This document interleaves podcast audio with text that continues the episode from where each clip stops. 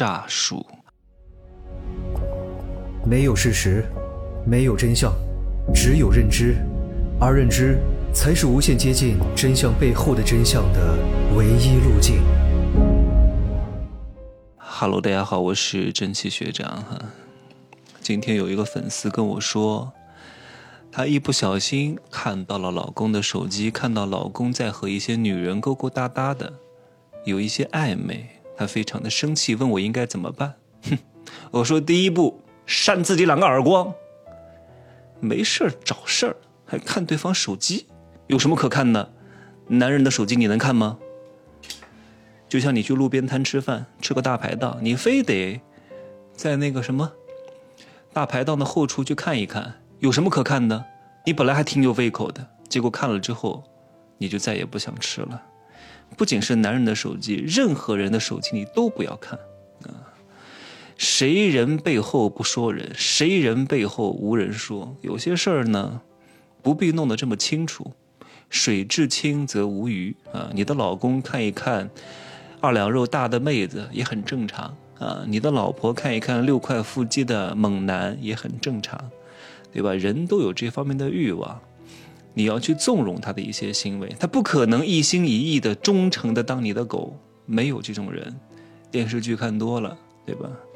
但是呢，今天我还是告诉各位一点点，如何来分辨出对方对你有没有说谎。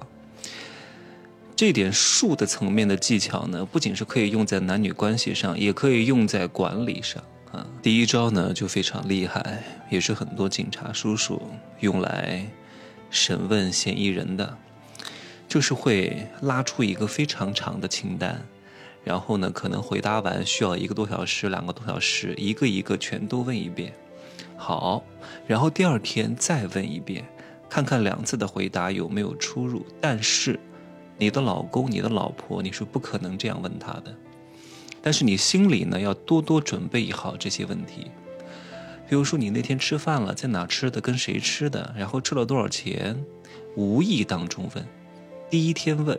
啊，问很多这样的细节的问题，你全部记在心中，然后过个两三天再问一遍。各位，很多细节他如果是编的，他是没有办法再一次答对的。但是你心中要清楚的记得这些细节问题，他第一次回答时候的答案，然后和他第二次回答的时候做一下对比，如果有出入啊，说明就是在说谎和作假；如果是真的。第二次回答也不可能出什么大错的，这是第一点。第二点是什么？也是一种使诈的方式啊。只要这个人是在说谎、讲的是假话的时候，当他说出一个点，你不是特别的信任，你有点怀疑，或者他说的有点磕巴的时候，你什么话都不要说，你不要去问他，你不要去嗯啊。你就是沉默不语，你就是看着他，这个时候他会有点慌，懂吗？慌的时候呢，他就会很想把这个谎给他圆好，他就会不自觉的说更多，说的越多，破绽就越多，你就越能够抓住把柄。所以有些事情就是不打自招，他自己就说出来了。又或者说呢，对方跟你讲，哎呀，我最近被别人骗了十万块钱，所以呢要找你借点钱啊，所以呢。你给我的钱没有了，你不是很相信这件事情啊？怎么办呢？你不要问他有没有骗他，不需要问，你要当成一个好奇宝宝。通常来说呢，他跟你讲这件事情如果是假的的时候，他可能只会想一个大概啊，我被别人骗了十万块钱，但是至于具体怎么骗的，他没法想的特别明白。你就刨根问底，这个刨根问底啊，不要显得像审讯一样。